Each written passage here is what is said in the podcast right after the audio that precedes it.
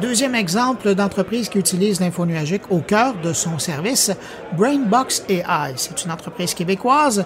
Elle est aussi présente un peu partout sur la planète et se spécialise dans le bâtiment vert responsable et vient en aide aux propriétaires, aux développeurs de bâtiments qui veulent être plus éco-performants.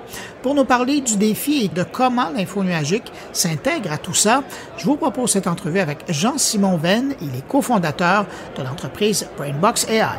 Votre entreprise aujourd'hui, est-ce qu'elle serait possible sans l'info nuagique? Ça serait possible, extrêmement difficile et probablement beaucoup, beaucoup plus coûteux. Parce que juste au niveau de l'entraînement de, de l'apprentissage profond, il faudrait installer des GPU dans chacun de nos chacun de nos clients, alors que là, on partage. Donc, le modèle du client est entraîné, ça prend quelques heures. Après ça, le, le, le tout les, le, serveur est disponible pour d'autres clients, pour d'autres modèles. Fait qu'on a, on a un système d'MLOP qui, qui fait un queue d'entraînement, puis on optimise les machines comme ça. Fait que les mêmes machines sont utilisées, partagées par tous les clients.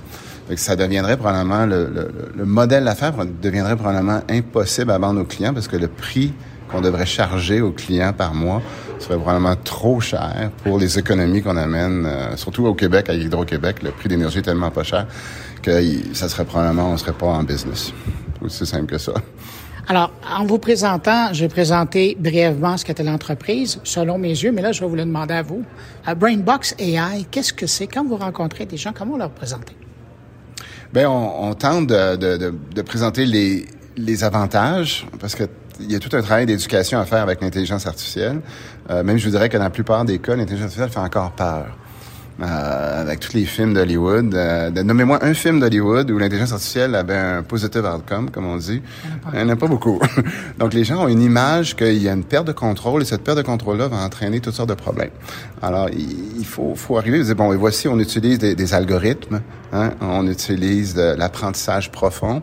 Euh, qui vient nous donner une vue du futur. Donc, on vient savoir exactement, exemple, si c'était dans votre maison, on pourrait vous dire que dans votre salon, voici comment la température va fluctuer au cours des six prochaines heures d'une façon très, très, très précise. Donc, on connaît le futur.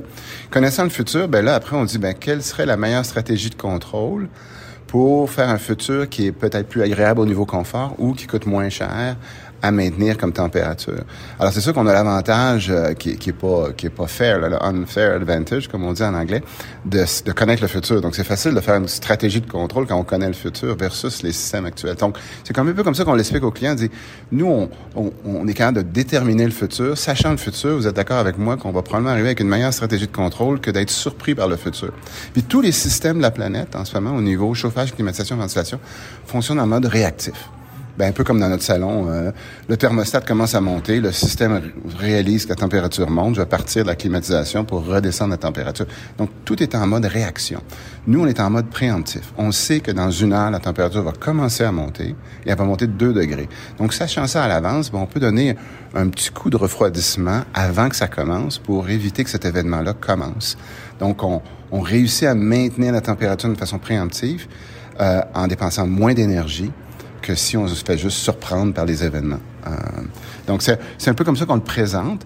Puis là, ben là, on, on démystifie un peu pour les gens, c'est quoi le AI, et puis est-ce que c'est dangereux?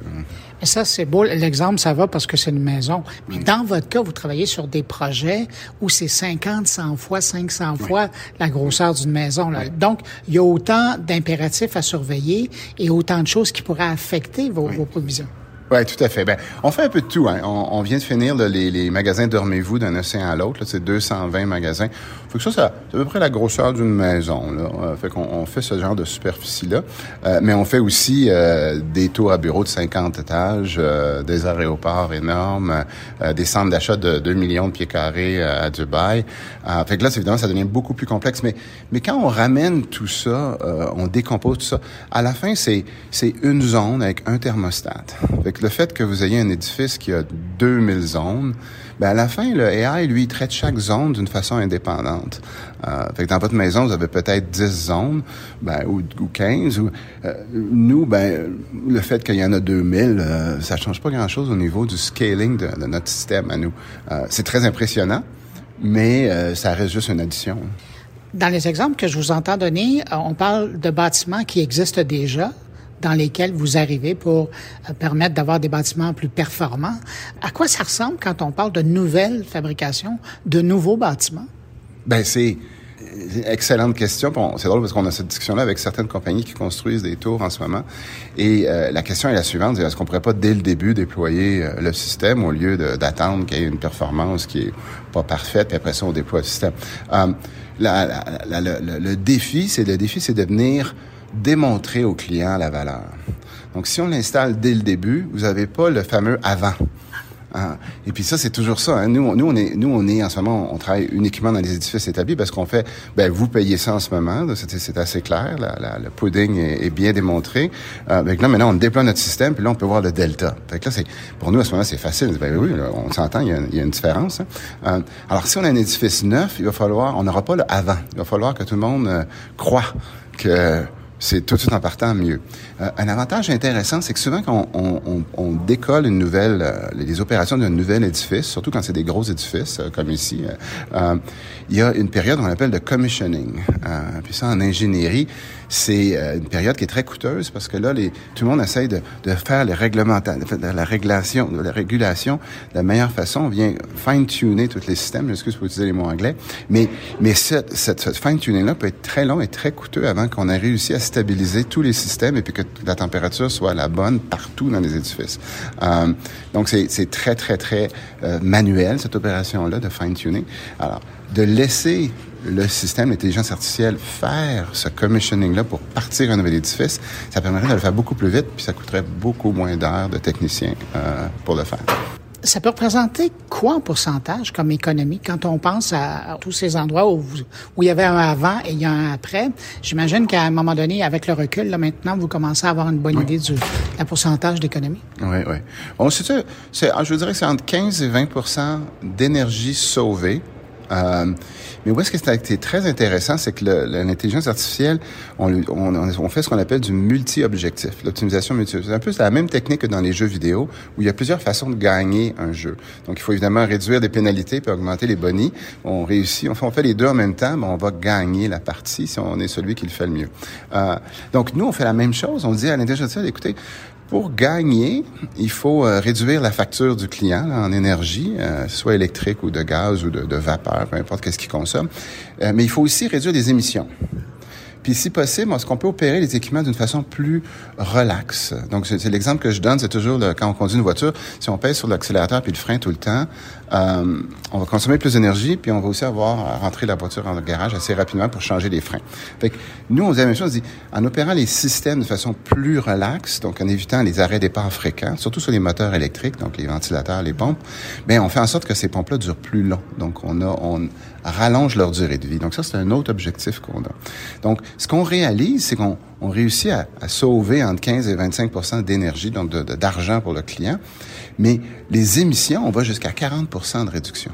Parce que l'intelligence artificielle réalise que, ben, tiens, je vais travailler plus fort du côté du gaz naturel que de l'électricité si ma source est hydroélectrique pour essayer d'optimiser mes économies d'émissions en tout en essayant d'optimiser mes dollars.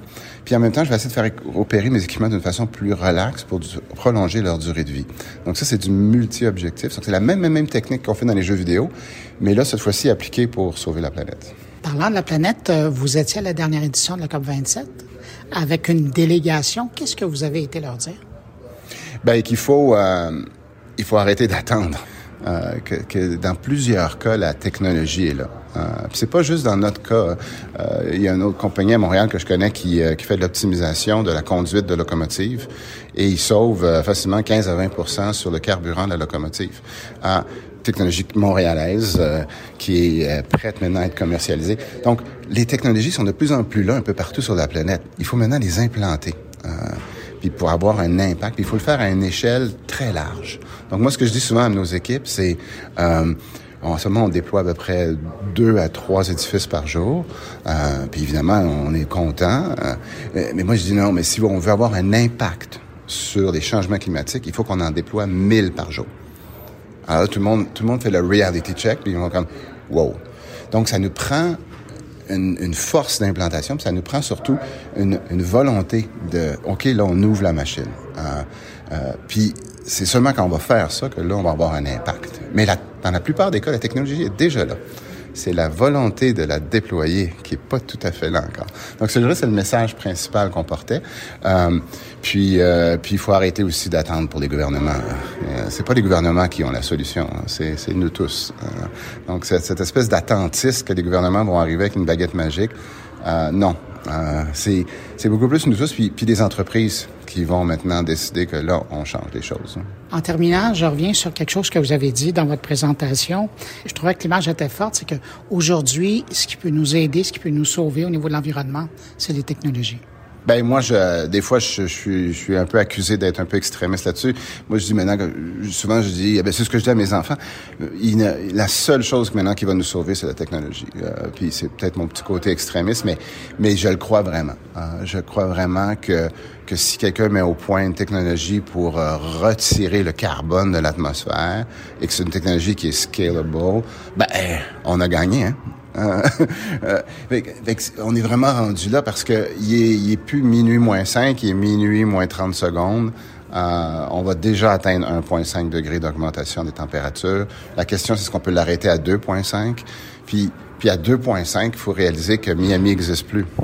Hein, il faut réaliser que Miami Beach n'existe plus. Alors, tous les gens qui ont des condos là, euh, la valeur, fait il faut vraiment réaliser qu'est-ce qui arrive à 2.5, puis je pense que les gens ne réalisent pas. Mais 1.5, je pense qu'on est, on l'a déjà perdu. Fait que là, euh, il faut maintenant dire, OK, où on va arrêter, où on va finalement arrêter? Puis, puis c'est un peu l'image que, que je pense que Al Gore donnait. Hein. C'est euh, si on met une grenouille dans un dans un chaudron d'eau froide, puis on augmente tranquillement la température, la grenouille sortira jamais du chaudron, elle va mourir là.